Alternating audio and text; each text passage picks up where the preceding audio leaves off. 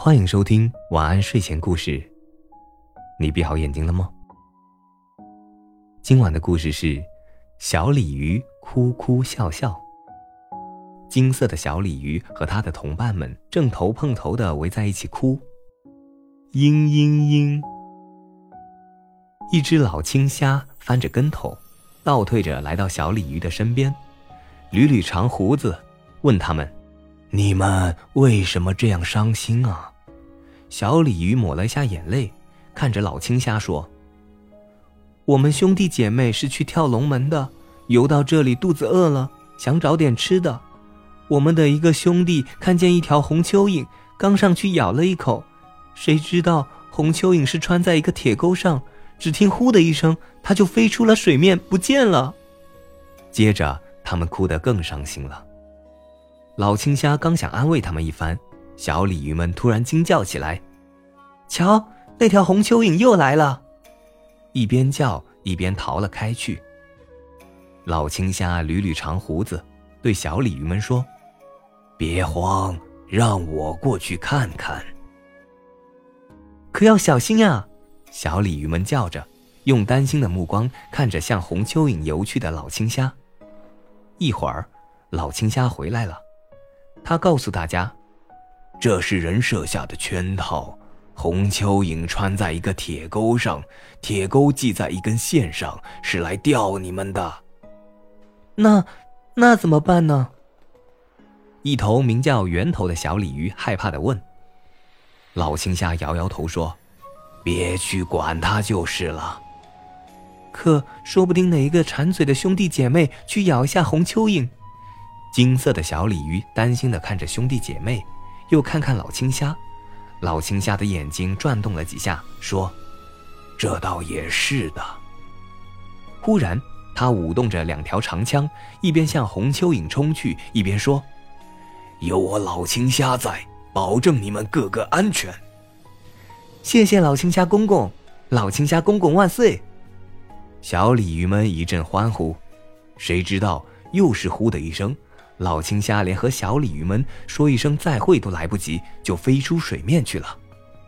嘤嘤嘤，小鲤鱼们哭得更伤心了。一只灰色蟹横着身子爬了过来，问小鲤鱼：“什么事让你们这样伤心啊？”金色的小鲤鱼把事情的经过全都告诉了年轻的灰蟹。灰蟹听了，扬起两把大钳子，只听得咔咔两声，把两株水草剪断了。好本事！小鲤鱼们欢呼起来。这时，那条带着长线的红蚯蚓又出现了，小鲤鱼们马上不安起来。灰蟹看看小鲤鱼们，挥舞着两把大钳，大声喊道：“谁不知道我横行将军的厉害？”说着向红蚯蚓逼去。灰蟹将军，别别！金色的小鲤鱼冲上去阻拦。灰蟹将军，危险啊！所有的小鲤鱼们都上前去劝阻。灰蟹推开小鲤鱼们，横冲直撞的来到红蚯蚓旁边。他的两只大钳刚刚碰到那条红线，只觉得自己的身子一下飞了起来。要不是他把钳子松开的快，就再也回不来了。他没等小鲤鱼们游过来，赶快躲进石洞里，不敢再见小鲤鱼们了。嘤嘤嘤，小鲤鱼们哭得好伤心。他们想离开这个地方了，就这样离开太便宜他了。金色的小鲤鱼想象着岸上的那个人，当他把那根系在红蚯蚓上的长线提起来时，有一条红尾巴的小鲤鱼，一只青虾，一定高兴的又跳又笑。我们也想办法教训一下他，短期提议。对，至少给他一点难堪。源头说。大家都围着金色的小鲤鱼，因为它是大家的头。可是有什么办法教训岸上那个人呢？他们又不能去钓那个人。这时，那条带着长线的红蚯蚓又在离他们不远的地方出现了。别靠近！金色的小鲤鱼警告同伴们，他自己却绕着红蚯蚓游了一圈。当他游回来，经过灰蟹将军石洞门口时，突然想到了一个好主意：大家跟我来！他招呼一声，向灰蟹将军的石洞口游去，小鲤鱼们在后面跟着。